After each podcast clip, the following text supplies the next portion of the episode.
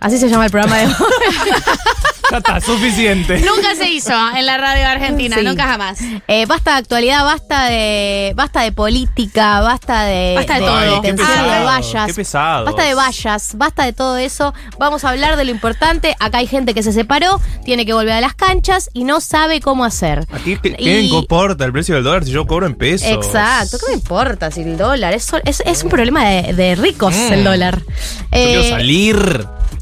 Yo quiero volver al mercado, yo quiero volver al ruedo y este programa trabajó, se rompió el lomo toda la semana para que vos puedas escuchar esta emisión y sepas cómo salir al ruedo. Así que vamos a meternos de lleno en eso.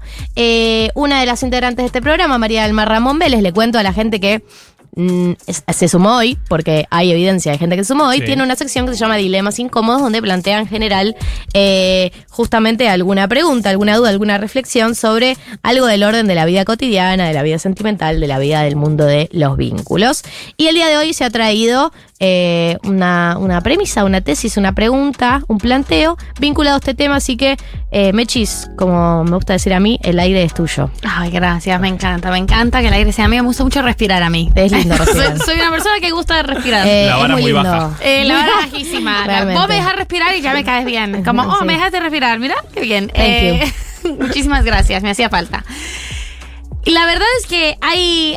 Yo tengo muchísimas opiniones, por supuesto. Como todos. Como Sí. todos. Por algo hacemos radio. Eh, por, por eso estamos aquí llenando el aire. ¿Ah? Vos estudiaste. Yo estudié para esto, yo estudié para, yo estudié para esto y para decir que me gusta chuparle la pija a Sandro. Es como, como Sí, que me habría gustado. eh, Está muerto, pero, pero bueno. Es muy lindo. Sandro no se retuerce en su tumba no, no se porque a él le gustaría escuchar eso. A él le gustaría, le gustaría, Sí, le habría 100% gustado. Y también Eh, se, se murió sabiendo que eh, media Argentina quería chuparle la pija, ¿no? Qué lindo morirse con esa profundizando sensación. esa idea. Ah, que seguimos, Bueno, está bien, vamos, Seguimos, vamos al tema de hoy, vamos al tema de hoy. Y hay aquí algo como que, que me interesa mucho sobre el tema citas y sobre, sobre como que la angustia y, y un poco eso, la incertidumbre a la que te expones cuando eh, estás soltere y volvés al mercado. Y lo llamamos mercado porque la verdad que se rige bajo las reglas de mercado, ¿Qué? oferta y demanda. Es Eh, terrible. De eso. hecho, creo que ningún mercado eh, refleja también las reglas del mercado como las pensó Adam Smith o David Ricardo. Cuando las aplican a la economía real, no, no, no, aplica bien. Pero cuando lo aplicas al mercado sexoafectivo,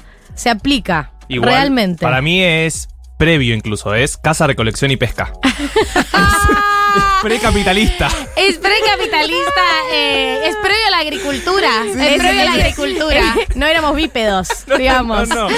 Hombre de las Casa cavernas totales. Cuadrúpedos. Eh, claro, este, este asunto de, salir al ruedo, de salir a las citas, genera muchísima angustia y la verdad que también hay que decirlo, genera muchísima angustia específicamente en el género femenino, porque bueno, si tenemos en cuenta una serie de inequidades estructurales a partir de las cuales eh, estamos en la misma cancha, pero sin pelota, eh, obviamente hay para las mujeres y para las identidades feminizadas otras reglas del juego, hay una, una idea de que también se pone un poco más en juego, ¿no? De que la pareja es algo más importante, más constitutivo de, de la identidad y de, de una, de, de- de lo simbólico en cuanto a haber llegado y haber hecho y haber logrado ciertas cosas y ciertas expectativas sobre nosotras. Y con esto, a mí me da paja decirlo, pero al mismo tiempo me parece sorprendente que no se deje de decir. O sea, sí seguimos jugando con unas reglas supremamente anticuadas. Y a partir de esas reglas anticuadas y esa angustia que genera específicamente para el género femenino, eh, hay una cantidad de mantras y de teorías y de ventas y de, y de humo alrededor de la premisa de que vos, si jugás más o menos bien tus cartas, podés triunfar, y digo triunfar entre comillas, en el universo. De la soltería. eh, de la soltería, O de las no, citas. de las citas. Claro. ¿Por qué? Como que hay una fórmula. La fórmula. Basa y pone eh, como algo fijo que el objetivo de tener citas es una pareja monogámica, eh, estable, heterosexual, como es la única, es lo único que vos tenés que sacar de tener citas. El no se como puede el objetivo último de todo el mundo de las citas es salir del mundo de las citas. es salir del mundo de las citas. Eh, que la verdad, también no nos vamos a poner de ultra progres acá. A veces a la gente le da un poco, o sea, puede darte paja el, el universo de las citas, pero a mí me Por parece que es- supuesto que, sí. Hay etapas para todo. hay etapas para todo y me parece que es demasiado estática esta, esta lógica de lo conquisto y, y una cosa muy cos- Cosmo pre-2010, ¿no? ¿Viste?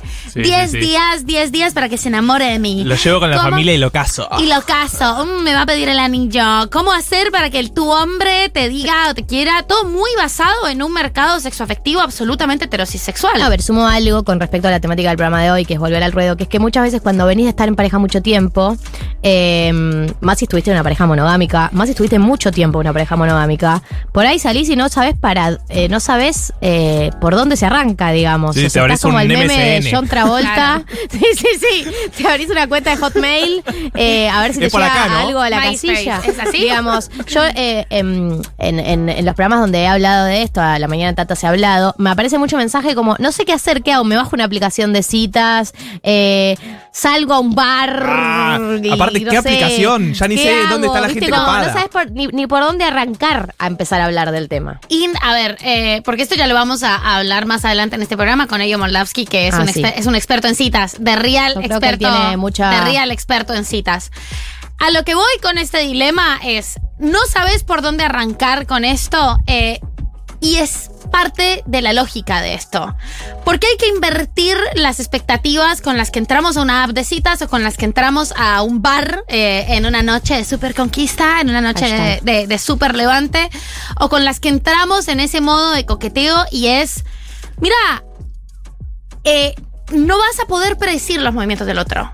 La vida consiste en que no predecís los movimientos del otro y la existencia misma consiste en una especie de vulnerabilidad que a veces es mayor y a veces es menor, pero que es bastante grande cuando estás conociendo a personas eh, para vincularte sexoafectivamente y que está bien, no hay una manera en la que vos domando y domesticando tu deseo, tu necesidad, tus urgencias, tu personalidad, vayas a atraer al otro. ¿Para qué? Primero, no tiene mucho sentido que si vos le decís, ay, me moría por contarle tal cosa a mi familia, pero no le conté que si me vuelve a llamar.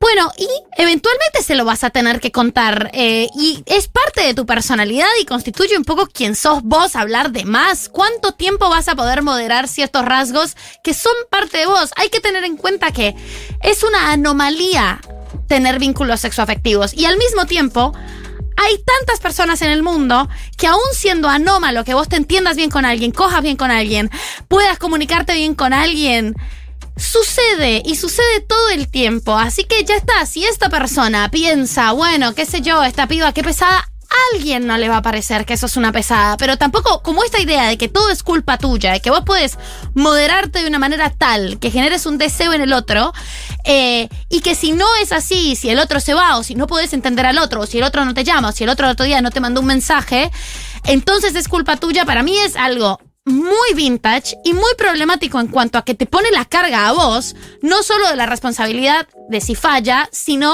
la carga de tener que ocultar tus deseos y tus necesidades y domesticarlas y convertirlas en una especie de molde Sí, sí, de sí. chica copada, ¿no? Bueno, hay gente que está ganando plata. eh, Hay gente que está ganando ofreciendo plata con eso. moldes. Hay gente que está ganando plata ofreciendo esos moldes. Eh,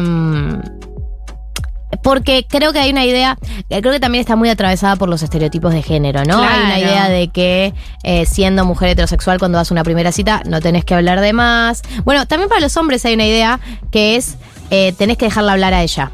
¿Viste? Esto está muy extendido. Los hombres heterosexuales, lo, eh, lo vi en How I Met. O sea, O sea que básicamente Hay un capítulo que para mí es muy bueno, eh, que refleja eso, que es eh, el capítulo que Marshall se queda soltero y Barney lo, sa- lo saca Sí. a enseñarle cómo ser soltero, ¿no?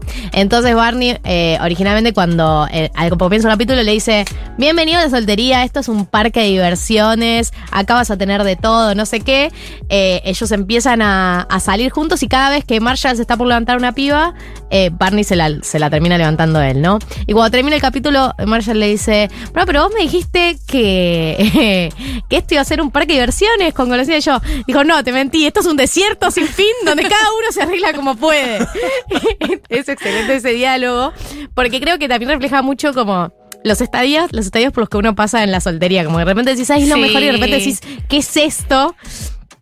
Pero todo esto lo decía para decir que creo que esos moldes que nos venden reproducen y reflejan mucho esto, los estereotipos de género. El estigma Eh, de la intensa. la- no, yo me tengo, claro, no me tengo que mostrar intensa ni demasiado sensible, ni demasiado entregada, ni eso. Y eh, muchas veces eh, los chabones es escucharla, dejarla hablar, no hablan mucho, se quedan, eh, te preguntan. eh, también No, el rol del chabón de tipo que no se enamore de mí. que no Oh. se enamore de mí. Bueno, Dios, creo que, que- que- que en ambos casos hablo en vínculos heterosexuales, ¿no? En casos de encuentros heterosexuales, eh, los dos eh, intentan responder, ¿no? A cierto molde también de una, una prenoción de lo, lo que debería cumplir cada uno para ser por lo menos estándar, como por lo menos para no horrorizar al otro en una primera cita. Y la verdad es que no hay nada más lindo que una primera cita que se sale del, Toda del espontánea. guion, ¿no? De esas que son impredecibles. Pero además, eh, tener, o sea, cuando, eh, cuando volvés al mercado, eso sí, ya como en una parte más, más práctica eh, de- del asunto, ya hicimos como la parte teórica y la parte crítica. De vuelta, estadísticas. Ya de base, De base. es rarísimo. Eh, tener relaciones sexoafectivas con gente y pasa igual, ¿sabes? Hay tanta gente en el mundo, para cada roto No. hay un descosido y aún esa así frase me encanta. uno se encuentra con gente con la que se vincula, se enamora y después eso también termina y es terrible y duele. Y ¿Por la qué? vida, Porque la vida duele. La vida duele, pero igual sí está bueno. A veces la gente que estuvo mucho tiempo en pareja no está al tanto de lo excepcional que es. Es muy excepcional. Encontrar una persona con la que conectes en serio. Entonces salen dos citas y dice, ay, esto no funciona. Bueno, mi amor, sí, es tipo así, sí. pero extendido unos años en el Muchos tiempo. años seguí y, y entendés esa dinámica, decir, ok, esto es raro. Partí con lo de la cual- base de, la impro- de lo de- improbable. De, lo anómalo. Claro. Es, es anómalo y a pesar de ser anómalo, es probable. Lo que es particular, es un fenómeno muy extraño eso, porque es dificilísimo si lo piensas objetivamente y al mismo tiempo pasa mucho, ¿no? Entonces vos tranqui. Vos Sabes que esto es difícil. Vos Conse- tranqui, reina. re- Vos tranqui, la reina. Sabes que esto es dificilísimo, pero ahora sí pasa. Pero para eso tenés que ampliar un poco la probabilidad. Y que trata de pasar bien. No sé si a vos te da risa cualquier cosa que te hace. Y ay, cómo me río de feo cuando me río en serio. Tranquila, nadie, nadie nunca dijo me enamoré de la forma prudente en la que se ríe. No. No, no, no, Ya no. está, trata de divertirte. No todas las personas y una tasa muy reducida de las personas que conozcas en un periodo de cita van a ser personas que te gustan de verdad. Eso no significa ni que sean personas chotas, ni que tampoco puedas seguir teniendo vínculo con esas personas. Yo soy súper pro, esto no funcionó como cita. Che, pero podemos re ser amigos y amigas y, No. y demás. Sí, yo, no. yo sí. Yo soy. re- yo era re. El, el encontrar como un hilo de tema que me interesaba. Tipo, estudiaste una carrera rara y te preguntaba 700 mil preguntas sobre eso porque tenés que. Tenés que ir a donde. No hay nada, ¿entendés? No. o sea, no hay nada que nos conecte. Desde pero si hay algo interesante, profundizá. Eh, profundizá. Infinito. Infinito, agárrate de eso, de cualquier cosa que te, que te resulte interesante. No te olvides de la curiosidad. Sabe que esto es un entrenamiento de la frustración. Bien, Sabe que no me tiene gusta. nada que ver con vos. Es anómalo, pero igual pasa. Y sobre todo, si sos una persona menstruante, este es mi tip para la vida. Se. Es, es como pesca con, con, con red. Vos elegí, porque da mucha paja conocer gente nueva. A mí me da mucha paja. Entonces también. vos lo que haces es que te bajas el Tinder o la que, lo que sea la aplicación que estás haciendo, incluso por Instagram. ¿Estás ovulando? Es ahí. Es ahí. Es ahí, se subite, hacen- subite esa ola. Subite esa ola, dura una semana. Las mujeres, todo, la- la- las personas con vulva la pasamos mal todo el tiempo, menos ovulando. Es una droga que nos dio Dios. Es una hormona que se Dios nos... te da y Dios te quita. Dios te da, Nunca todo tanto. nos los quitó. Pero Todo esto, nos quitó y nos dio eso. te subís ahí, es en esa semana y vas a pescar. ¿Qué quiere decir eso? Salís, salís un montón. Salís a cenar, salís al cine, salís a tomar café, salís a todo. ¿Qué haces? Yo me dedico al petróleo. ¡Ay, qué interesante! Y haces toda esa, toda esa mímica y ya y conoces gente. Te frustras, pero bueno. Esta fue el dilema incómodo sobre volver al ruedo de María del Mar eh, Ramón Vélez. Eh, banda Los Chinos, ¿están ahí?